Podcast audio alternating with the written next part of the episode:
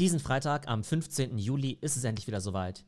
Die Web3-Konferenz ist wieder da, die dritte Edition. Und die Web3-Konferenz ist ja die Konferenz für Krypto, NFTs und das Metaverse. Und zwar haben wir Top-Experten von Companies wie Twitter, Snap, Salesforce, Alibaba und IWC. Und ich bin schon mal sehr gespannt drauf, was die alle über ihre aktuellen Metaverse-Aktivitäten zu berichten haben.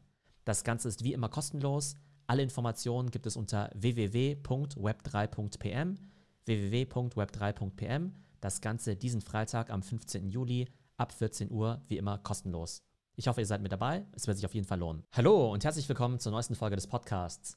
Heute geht es um Broken Sea bzw. OpenSea und wir wollen der Frage nachgehen, ob OpenSea, der größte NFT-Marketplace der Welt, aktuell überbewertet ist, wenn man sich den aktuellen NFT-Crash anschaut. Und zur heutigen Folge haben mich einige Artikel aus TechCrunch inspiriert, Nämlich haben die ja schon Anfang Januar über die damalige Finanzierungsrunde von OpenSea gesprochen und haben eben versucht, das Ganze in Kontext zu rücken. Und das Ganze haben sie eben jetzt im Juli eben wieder gemacht, weil sich in der Zeit ja doch einiges verändert hat. Aber werfen wir erstmal einen Blick zurück. Und zwar gab es ja Anfang Januar die große Meldung, dass OpenSea eben jetzt mit 13 Milliarden Dollar bewertet war. Das war damals natürlich eine heftige Meldung, weil 13 Milliarden ist ja schon Dekakron-Status, also Startups über 10 Milliarden Dollar Bewertung. Auf der anderen Seite war ja damals im Januar ja auch der absolute Peak der NFT-Aktivität, weil offenbar damals alle ihr Weihnachtsgeld eben in NFTs gesteckt haben. Das heißt, das Timing damals für OpenSea war auf jeden Fall genial, da sie eben damals auf dem absoluten Höchststand ihre Finanzierungsrunde abgeschlossen haben. Und bei OpenSea muss man dazu sagen, dass das natürlich nicht der gesamte NFT-Markt ist, sondern eben nur das Trading-Volumen auf deren Plattform. Aber man muss ja sagen, dass das meiste in der NFT-Welt ja tatsächlich auf Ethereum stattfindet und dass OpenSea natürlich primär ein NFT-Marketplace für Ethereum-NFTs ist. Es gibt natürlich noch andere NFT-Blockchains, wie zum Beispiel Solana und dann gibt es ja andere Marketplaces, wie zum Beispiel Magic Eden, aber man kann eben das Handelsvolumen auf OpenSea immer schon als sehr guten Proxy für den gesamten NFT-Markt nehmen. Und generell stellt sich dann ja die Frage, wie kommt man überhaupt bei solchen Startups auf eine Bewertung? Wird da einfach gewürfelt oder liegen dem eben auch fundamentale Zahlen zugrunde? Und bei den meisten Startups, die nicht an der Börse sind, da wissen wir ja relativ wenig über deren Geschäftsentwicklung. Das heißt zum Beispiel bei einer Company wie Gorillas, da können wir ja nur mutmaßen, wie viele Umsätze die jetzt tatsächlich machen. Aber das Schöne bei vielen Web3-Companies ist ja, dass deren Umsätze eben sehr transparent auf der Blockchain nachzulesen sind. Und von daher können wir das Ganze eigentlich sehr gut von außen analysieren. Und wenn man sich das aktuelle Handelsvolumen auf OpenSea anschaut, dann sieht man natürlich, dass das Ganze ziemlich eingebrochen ist in den letzten Wochen und Monaten. Der Mega Bullrun, der hat ja so ungefähr vor einem Jahr begonnen, also so im Juli, August letzten Jahres, hat seinen vorläufigen Höhepunkt dann eben im Januar erreicht. Aber die ersten Monate des Jahres 2022 waren auch noch ziemlich stark und eigentlich ist es erst so die letzten paar Wochen so richtig in den Keller gegangen. Schauen wir uns das Ganze mal konkret in Zahlen an. Ich werde mal die Zahlen vorlesen, aber diejenigen, die jetzt nur den Podcast hören, ihr könnt euch auf jeden Fall auch das YouTube-Video anschauen und dort habe ich das Ganze eben auch nochmal in Charts dargestellt. Also ich lese zunächst mal das Trading-Volumen in Milliarden US-Dollar vor von Januar bis Juni diesen Jahres. Januar 4,9 Milliarden, Februar 3,3 Milliarden, März 2,5 Milliarden, April 3,5 Milliarden, Mai auch noch recht stark, 2,6 Milliarden, obwohl sich da die Schwächeperiode so ein bisschen angedeutet hat. Und auf einmal im Juni 0,7 Milliarden. Ne? Also von Mai auf Juni von 2,6 Milliarden auf 0,7 Milliarden. Und bei OpenSea ist das Geschäftsmodell ja so, dass sie zweieinhalb Prozent vom Transaktionsvolumen eben als Fee nehmen. Das heißt, man kann jetzt einfach das Trading-Volumen mal zweieinhalb Prozent nehmen und bekommt dann eben deren monatlichen Umsatz. Das heißt, wenn wir uns den Januar rausgreifen, bei 4,9 Milliarden Dollar Volumen mal 2,5 Prozent sind eben 122 Millionen Dollar Umsatz pro Monat. Wenn wir uns das Ganze im Juni eben anschauen, hatten wir eben nur noch 700 Millionen Umsatz mal 2,5 Prozent, sind eben nur noch 18 Millionen Umsatz. Und das würde eben einem Minus von 86 Prozent entsprechen. So, jetzt wissen wir eben, wie wir vom Handelsvolumen auf den Umsatz kommen. Wie kommen wir jetzt vom Umsatz auf die Bewertung? In der Startup-Szene spricht man ja oftmals von der Run Rate. Das heißt, man nimmt einfach den letzten Monatsumsatz und macht ihn einfach mal 12 und rechnet quasi hoch, wie der komplette Jahresumsatz aussehen könnte, beziehungsweise für die nächsten 12 Monate. Und wenn wir dann im Januar eben den Höchststand genommen hätten, bei 122 Millionen Umsatz mal 12, wären dann eben knapp 1,5 Milliarden Umsatz gewesen. Damals wurde OpenSea ja mit 13 Milliarden bewertet. Was wir eben jetzt machen können, ist den Umsatz-Multiple ausrechnen. Das Wievielfache des Umsatzes beträgt eben die aktuelle Bewertung. Und wenn wir eben damals die 13 Milliarden Bewertung geteilt haben durch die vermeintliche anderthalb Milliarden Dollar jährliche Runrate, dann hätten wir eben ein Umsatzmultiple von 9 gehabt. 9, ziemlich sportlich immer noch, ne? Aber man hätte argumentieren können, okay, der Markt wächst ja und vielleicht bleibt das Volumen bei OpenSea ja nicht bei 5 Milliarden im Monat, sondern vielleicht geht es ja auf 10 Milliarden eben hoch. Anfang des Jahres konnte man sich ja noch relativ viel vorstellen. Aber damals eben ein Umsatzmultiple von 9. Wie gesagt, sehr sportlich. Offenbar waren die Hauptinvestoren, wie zum Beispiel auch Andreessen Horowitz, da eben sehr optimistisch und haben eben diese Bewertung bezahlt. Jetzt im Juni sieht die Welt natürlich ganz anders aus. Und zwar war, wie gesagt, der monatliche Umsatz eben nur noch bei 18 Millionen Dollar.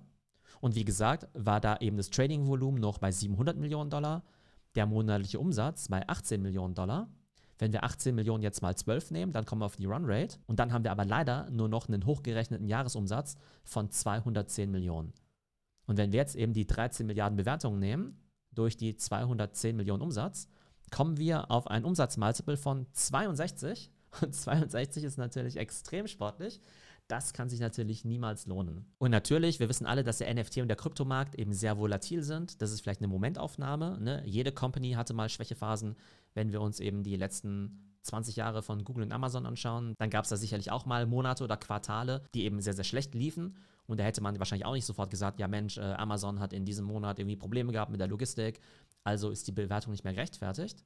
Aber ich glaube schon, dass sich im NFT-Markt zumindest jetzt mittelfristig einiges getan hat, leider zum Negativen. Das heißt, es gibt noch Trading-Aktivität, aber weil ja gerade Ethereum im Preis eben so stark gesunken ist, ist dann natürlich auch das Handelsvolumen in Dollar sehr stark gesunken.